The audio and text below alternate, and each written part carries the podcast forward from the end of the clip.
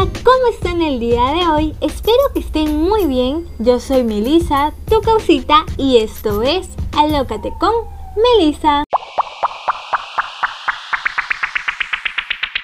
¿Y tenías claro que querías estudiar en una universidad estatal o viste la posibilidad también de una particular o no estaba en tus planes? Sí, desde un inicio me dijeron que tenía que ser nacional porque una hermana estaba estudiando en, en la católica y a cada rato le subían la pensión, todos los ciclos, y se volvía cada vez más caro. Y arquitectura también decían que no, que es una carrera muy cara, que pagas el doble, y que no es verdad ya, pero así es. Entonces, para, para prevenir todos esos gastos, entonces me dijeron mejor que sea una nacional. Y yo no tuve ningún problema, dije con que ya está bien. Y aparte la facultad de la Real de arquitectura está bien cerca de mi casa. Y es, bien, y es bien bonita la facultad. A mí sí me gustó bastante, me sigue gustando. Entonces no tuve problema y dije la Real no es tan complicado ingresar como San Marcos o la Uni. Entonces dije sí, sí, sí quiero, sí quiero. Ahí sí, normal, estaba bien feliz con la idea. Pero ya después de ver todos esos problemas, me, me desanimó bastante. Y de ahí como yo había postulado en quinta secundaria a la, a la Richie y sí ingresé, pero nunca guardé mi cupo. Entonces para cambiarme tuve que volver a postular. Cuéntame un poco más de tu experiencia en cómo ha sido tu primer año ya llevando los cursos de carrera. Bueno, primer año en para arquitectura casi todo es a mano. Ahí sí es un poco tedioso en ese lado porque tienes que cargar un montón de materiales, una regla de un metro de un metro, pues de portafolio, como un maletín para de portafolio, para poner todos los trabajos, láminas en A3, inclusive más grande, um, A2. La real sí, a mí sí me gustó más porque como era tono para mí, este, más compartía um, momentos con mis amigos y todo, o sea, llevaba todos mis cursos con ellos y era bien chévere pero en la Ricardo Palma ya era un poco más, este, el grupo no era tan grande, cada uno, o sea, se hacían grupos pequeños. Y como yo había entrado con Richard, con mi mejor amigo de la villa, a la Ricardo, entonces más paraba con él y no socializaba mucho con los demás al principio. Luego ya normal, conocía a las demás personas.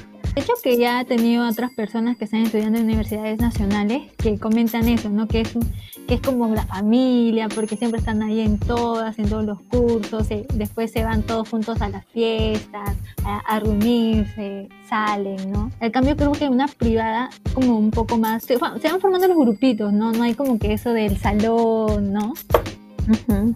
Me acuerdo cuando hubo la huelga, este, yo estaba en clase y vinieron unas, unas chicas y dijeron, profesor, vamos a cerrar la universidad. ¿Y quiénes cerraban la universidad? eran los mismos alumnos, ellos eran los que formaban todo.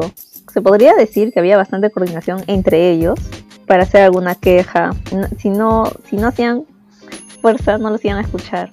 Entonces, por ese lado también creo que así se va formando poco a poco en cambio en la Ricardo no, cada uno, o sea, se preocupa más por estudiar sus cosas porque ya tiene el camino más tranquilo. Que está bien, ¿no? Porque uno tiene que preocuparse más por sus estudios. También deberían preocuparse del otro lado, ¿no? Por ejemplo, los que, el tercio, los que hacen esos, em, esos eventos para la universidad o sugerencias para que traigan la facultad. En caso de la Ricardo Palma ya es, es otra organización, que lo ve un grupo que lo escogen los mismos alumnos también, ¿no? Pero ya queda más entre ellos.